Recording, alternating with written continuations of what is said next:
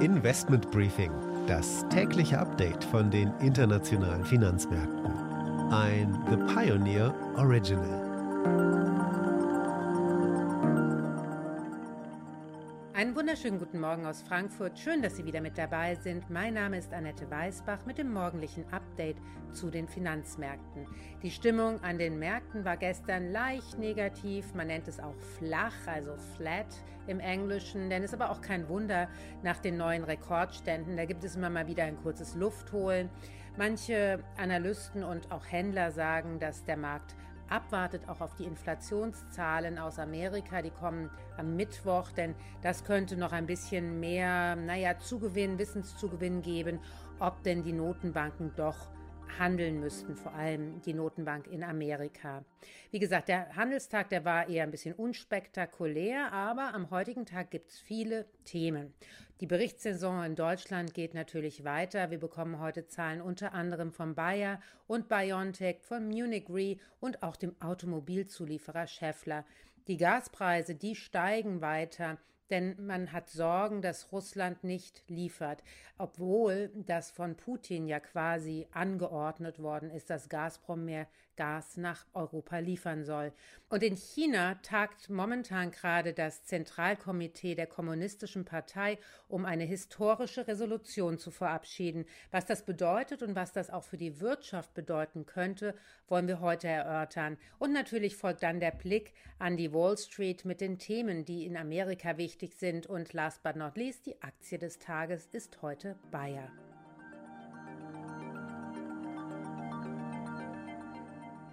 Dann geht's gleich los mit der Berichtssaison, die ja heute weitergeht. Diese Woche gibt es wirklich sehr, sehr viele Zahlen. Wir haben uns heute mal BioNTech rausgesucht. BioNTech, die Aktien haben ja stark an Wert verloren, sind unter anderem auf den tiefsten Stand seit Juli diesen Jahres gefallen. Allerdings sehen die Zahlen doch durchaus gut aus. Also zumindest das, was Analysten erwarten. Im dritten Quartal wird wohl ein Umsatz von rund 5 Milliarden Euro erwartet und die Aktie soll auf 10,40 Euro gestiegen sein. BioNTech wird heute um 14 Uhr europäischer Zeit die Zahlen veröffentlichen und natürlich wohl auch etwas sagen, wie es denn weitergehen soll. Das ist natürlich ganz wichtig, gerade wo wir jetzt auch Nachrichten bekommen von einem Medikament von Pfizer, das eventuell gegen Corona wirksam sein könnte. Es ist wichtig zu hören von BioNTech, wie sie die Aussichten für die Impfstoffweiterentwicklung sehen und wie sie natürlich auch die Aussichten für die Corona-Infektion in den nächsten Monaten und Wochen sehen. Denn wir, wir alle wissen, sind die Corona-Zahlen ja in Deutschland wieder auf einem neuen Höchststand angelangt. Was natürlich noch hinzukommt, ist, dass BioNTech unglaublich profitabel ist. Mit einem Betriebsergebnis von knapp 4 Milliarden Euro dürften sie eine Umsatzrendite von 78 Prozent erwirtschaften. Also eine unglaubliche Profitabilität für das kleine, doch noch kleine Start-up aus Mainz, was durch die Entwicklung des Impfstoffes, der ja der beliebteste auf der gesamten Welt ist, nun deutlich mehr verdient als jemals erwartet. Die Prognosen und auch die Analystenschätzungen für BioNTech sind im Grunde genommen aber recht positiv, denn man kann diese Technologie, die sie ja erfunden haben und jetzt das erste Mal damit einen Impfstoff entwickelt haben, nun auch auf ganz andere Felder anwenden. Ursprünglich kam das Unternehmen ja aus der Onkologie, also der Krebsforschung, und genau da dürften sie jetzt genug Geld haben, weiter zu forschen.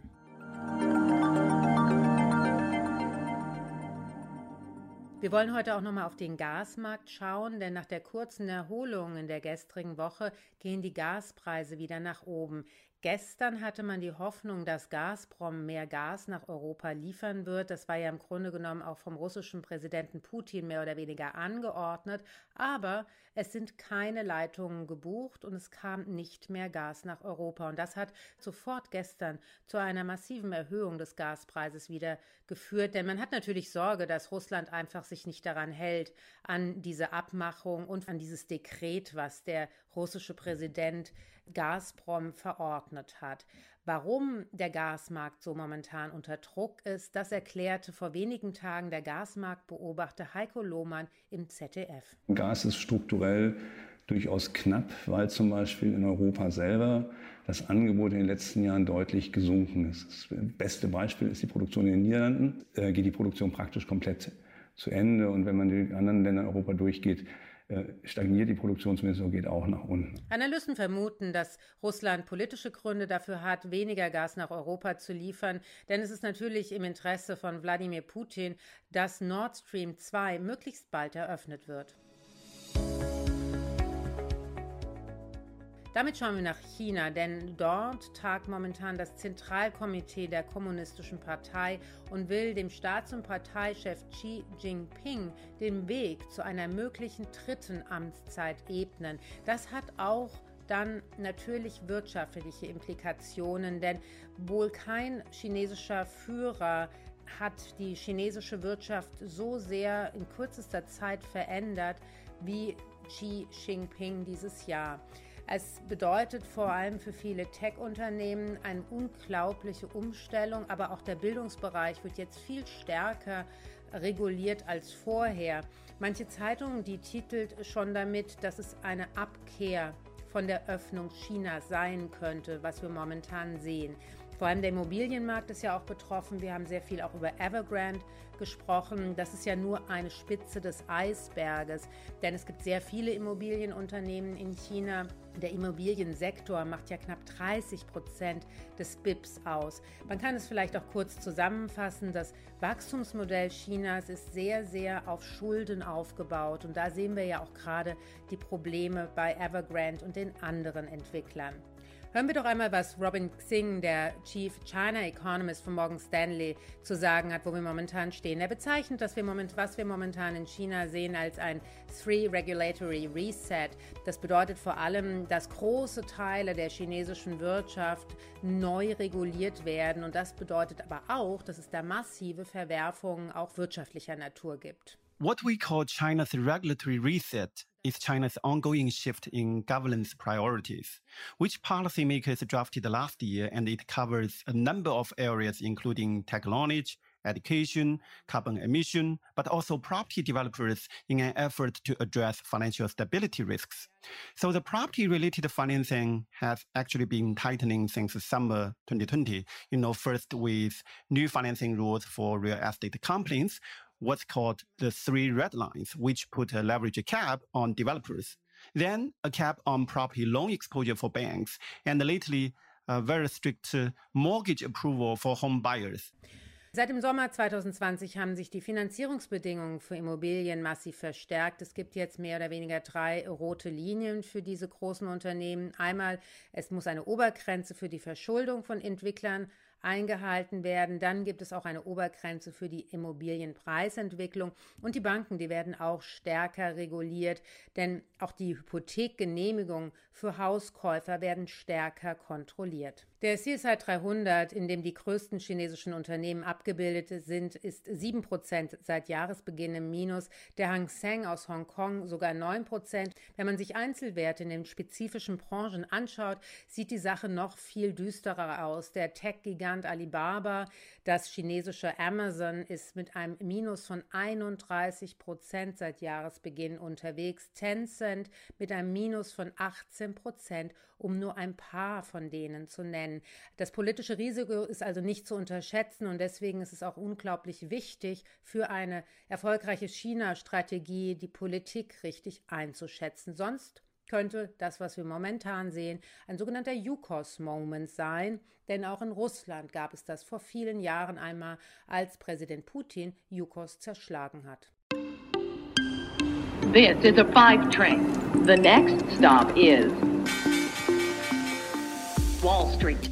Und nun von China nach Nordamerika an die New Yorker Wall Street zu meiner Kollegin Anne Schwedt.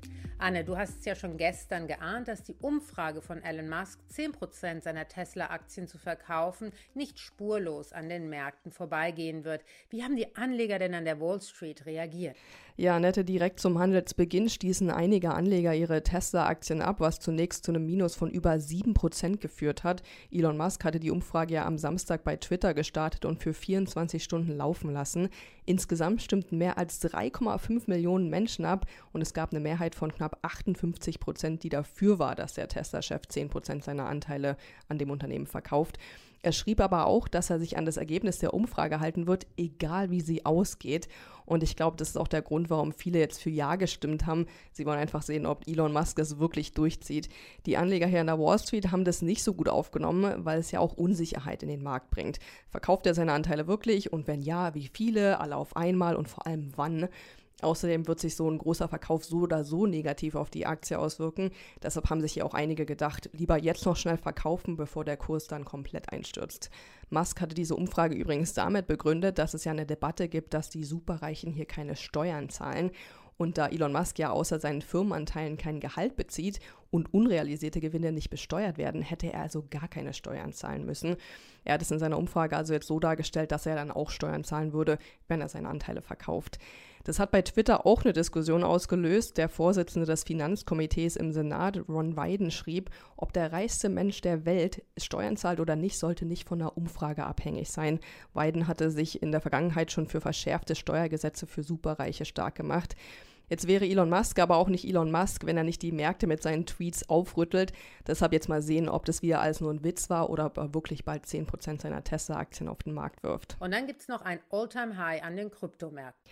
Ja, die zweitgrößte Kryptowährung Ethereum hat gestern ein neues Allzeithoch erreicht und die Marke von 4.700 Dollar überschritten. Die Währung nimmt damit jetzt in schnellen Schritten Kurs auf die 5.000 Dollar Marke. Und es hat auch die anderen Währungen mit hochgezogen. Die größte Währung Bitcoin näherte sich seinem All-Time-High von Oktober knapp unter der 67.000 Dollar Marke. Die Anleger gehen hier davon aus, dass Bitcoin schon bald die 70.000 knacken wird. Optimisten sehen Bitcoin auch schon bei 100.000 in naher Zukunft. Es gab gestern keinen konkreten Auslöser, warum der Kryptomarkt jetzt zulegte. In der Vergangenheit wurde Bitcoin ja häufig als alternative Anlage gesehen, wenn es also auf dem Aktienmarkt keine Gewinne zu machen gab. Momentan übertreffen sich Aktien und Kryptomarkt jedoch beide mit Rekorden. Immer mehr Privatanleger trauen sich inzwischen auch auf die Märkte, ganz einfach, weil der Dollar auf dem Sparbuch hier jedes Jahr mehr als 5% an die Inflation verliert. Und es gibt auch neue Plattformen, die das Investieren für jeden super einfach zugänglich machen. Und auch große Institutionen interessieren sich immer stärker für den Kryptomarkt, weil sie einfach merken, dass es da keinen Weg mehr dran vorbei gibt. Besonders DeFi, also Decentralized Finance, spielt da eine Rolle. Das sind Finanzangebote, die man aus dem traditionellen Bankensektor kennt, wie Privatkredite, Finanzierungen oder auch der Transfer von Eigentum. Das gibt es jetzt immer mehr in der digitalen Welt und deshalb werden hier Kryptowährungen immer wichtiger, was eben zu dieser Wertsteigerung führt. Vielen Dank, Anne, und bis morgen.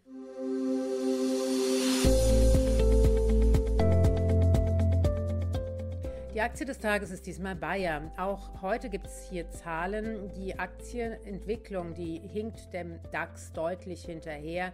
Die Bayer-Aktie konnte nur 1% seit Jahresbeginn zulegen. Der DAX hingegen ist im Plus mit 17%. Die Analysten erwarten einen Umsatz für das Jahr 2021 für Bayer von etwa 43 Milliarden Euro und fürs dritte Quartal wird ein Umsatz von 9,1 Milliarden Euro erwartet. Das wäre dann ein Plus von 7 Prozent zum Vorjahreszeitraum. Also die Zahlen, die sehen eigentlich gar nicht so schlecht aus und interessanterweise mögen die Analysten Bayer auch sehr. 13 von 18 Investmenthäusern und Banken empfehlen den Titel zum Kauf, fünf Raten zum Halten des Papiers. Und das Kursziel der Bayer-Aktie liegt im Durchschnitt bei 66,28 Euro. Warum die Bayer-Aktie jetzt in den letzten Jahren doch eigentlich immer underperformt hat, hat auch sehr viel mit Monsanto zu tun. Schlussendlich sind die Rechtsstreitigkeiten um Monsanto zum größten Teil zwar gelöst, aber es gibt noch eine Restunsicherheit. Analysten sagen zwar, das sei zwar alles eingepreist, aber irgendwas hemmt die Aktienkursentwicklung dennoch. Es gibt auch noch weitere positive Aspekte bei der Bayer-Aktie. Sie hat unter anderem auch eine sehr hohe Dividendenrendite. Die liegt bei 3,8 Prozent. Der DAX-Durchschnitt ist nur bei 2,2 Prozent. Also auch vor diesem Hintergrund eigentlich eine attraktive Aktie. Glaubt man daran, dass sie die Rechtsstreitigkeiten in Amerika wirklich beilegen können, denn diese können Bayer einfach weiterhin ein unglaubliches Geld kosten. Investment Briefing, das tägliche Update von den internationalen Finanzmärkten. Damit war es das für heute. Ich hoffe, Sie sind auch morgen wieder dabei. Dann schauen wir unter anderem auf die Private Equity Branche anlässlich der größten Private Equity Messe der Welt, die in Berlin stattfindet. Die Quartalszahlen, damit geht es dann auch weiter, unter anderem von Siemens Energy, Infineon und Adidas. Wir nehmen natürlich gerne wieder Ihre Fragen und Vorschläge auf. Schicken Sie einfach eine E-Mail oder Sprachnachricht an finanzmarkt.mediapioneer.com. Damit wünsche ich Ihnen einen schönen Tag heute und freue mich auf morgen.